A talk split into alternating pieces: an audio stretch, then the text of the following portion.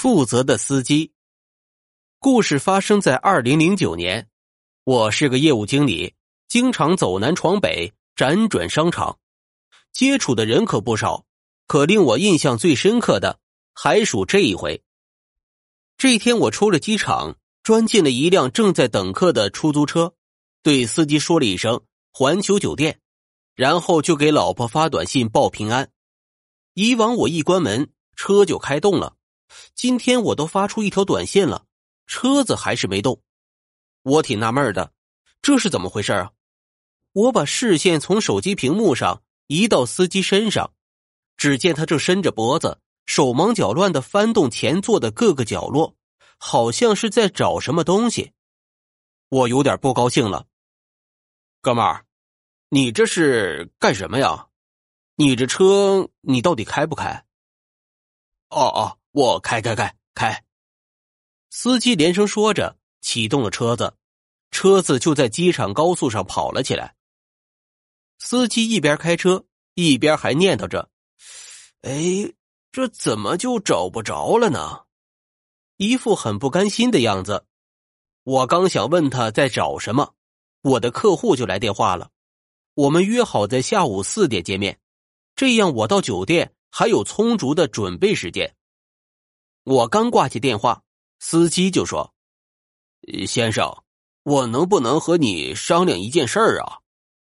我问他是什么事儿，他说一会儿到了城区，他想先去取点东西，然后再送我去环球酒店。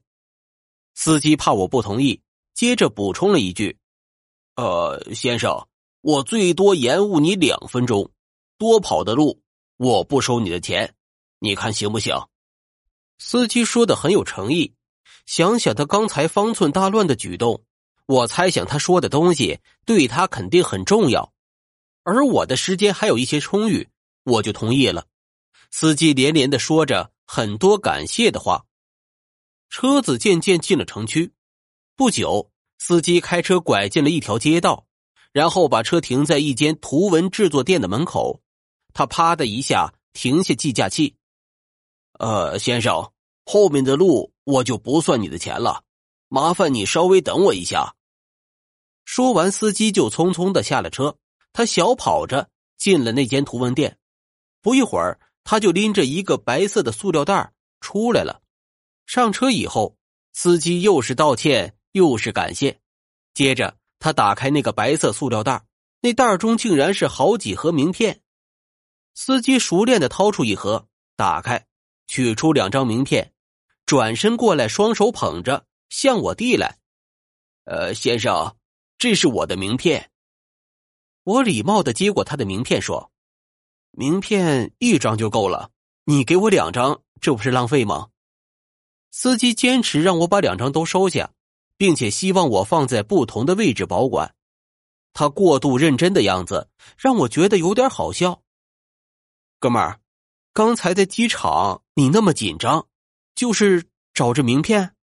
司机微笑的点点头，说：“之前的名片都用完了，这是前两天才订的十盒。”还说现在给客人发名片实在是太重要了，他必须保证每一个顾客都有他的名片。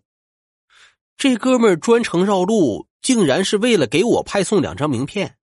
我没想到出租车行业竟然这么激烈。逼的司机用这种办法揽客，眼前这位司机师傅的名片可是让我大开眼界。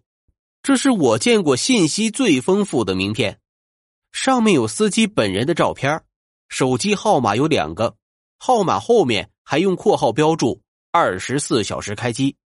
另外还有固定电话三个，相应对应的括号里都有说明，一个是他家的，一个是公司的，还有一个。竟然是丈母娘家的，地址也留了三个，有他家的、公司的，还有丈母娘家的，就连 email 地址都填写上了。名片的另外一面的内容和正面是一样的，只是换成了英文。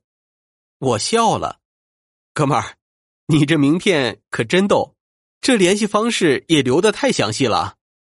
司机一本正经的对我说：“哎。”这事儿真的不能开玩笑，当然是越详细越好。万一别人找不到我，那不就麻烦了吗？这司机可真有意思，竟然认为乘客坐过他的车以后，非他的车不坐。我不以为然的说：“这这也不至于吧，哥们儿，车这么多，别人不可能每次都叫你的车吧？”司机抬起头来看了一眼后视镜中的我，说道：“先生，我想你可能误会了，我发名片并不是为了方便客人找我的车。”他这么一说，我倒糊涂了。那那是什么用啊？司机接着说：“你现在没看报纸吗？